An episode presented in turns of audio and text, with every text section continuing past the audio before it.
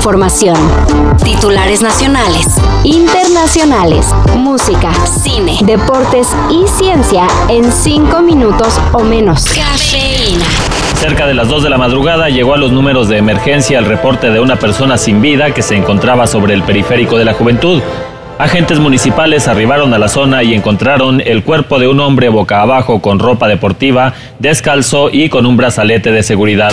El pasado viernes fue encontrado sin vida Antonio Tarín. Y puede que el nombre no diga mucho, pero se trataba de una de las piezas clave de la Operación Zafiro, que es como se conoce a la red que en la época de Peña Nieto desvió 650 millones de recursos públicos a campañas del PRI. Antonio Tarín trabajó en el gobierno de César Duarte y en 2017 fue detenido por peculado. Aun cuando pensamos que le asistiera al señor Tarín García el derecho de tomar protesta como diputado, dadas las condiciones actuales, pudiera interpretarse como que la Cámara de Diputados y particularmente la fracción del PRI le otorgara una protección especial.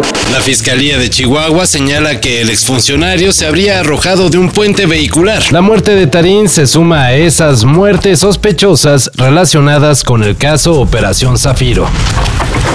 Y al parecer, ya que no tiene nada mejor que hacer, en el Senado quieren cambiarle el nombre al Zócalo Capitalino. Aunque el nombre oficial de la plancha es simplemente Plaza de la Constitución, los legisladores de Morena señalan que ese nombre homenajea a la Constitución de Cádiz. Así que para concluir con el proceso de independencia de España, así dicen ellos, ¿eh? Quieren llamarla Plaza de la Constitución de los Estados Unidos Mexicanos de 1824. Si usted viera lo que yo estoy viendo, Sí, las telarañas.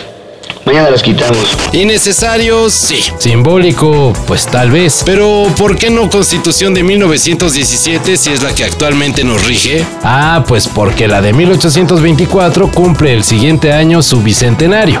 Y a los legisladores se les hace un buen detalle celebrarlo así. ¿No tenéis nada mejor que hacer? No.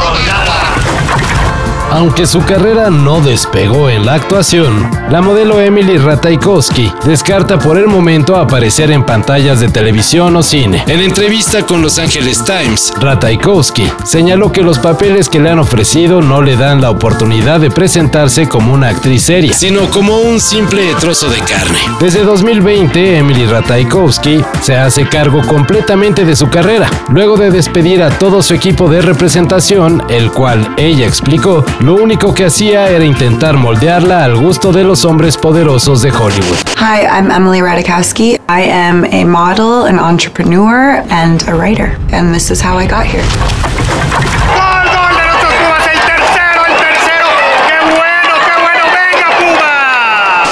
Por fin, luego de que hace dos semanas lo presentaron como nuevo director técnico, Antonio Mohamed debutó con los Pumas y lo hizo con una victoria. Con todo que ganamos, empezamos perdiendo los 30 segundos y, eso es muy difícil cuando la cosa viene cambiada, pero el equipo tuvo la valentía y el coraje para darle vuelta. Después en el segundo tiempo nos faltó más juego porque, bueno, es normal.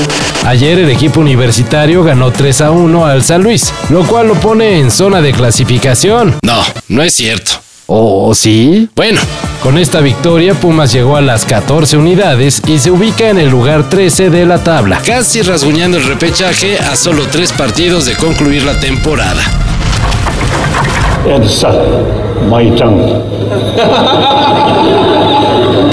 El Dalai Lama es objeto de críticas luego de que en redes se difundió un video en el que se le ve intentando besar y luego pidiéndole a un niño que le chupe la lengua. La acción no ocurrió de manera privada, sino en un acto público en la India, donde el líder espiritual del Tíbet ofreció un mensaje a jóvenes que recibieron su título universitario. ¿Qué crees que estás haciendo?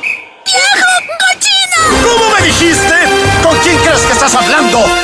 Soy su superior, soy uno de los pilares. Hasta el momento, el Dalai Lama o la Administración Central Tibetana no han respondido a los señalamientos. Sin embargo, algunos de sus seguidores aseguran que se trató de un simple jugueteo. Sácatelas.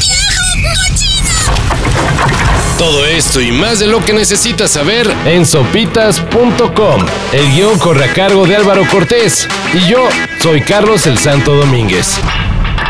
Cafeína Un shot de noticias para despertar. Lunes a viernes por sopitas.com y donde sea que escuches podcasts.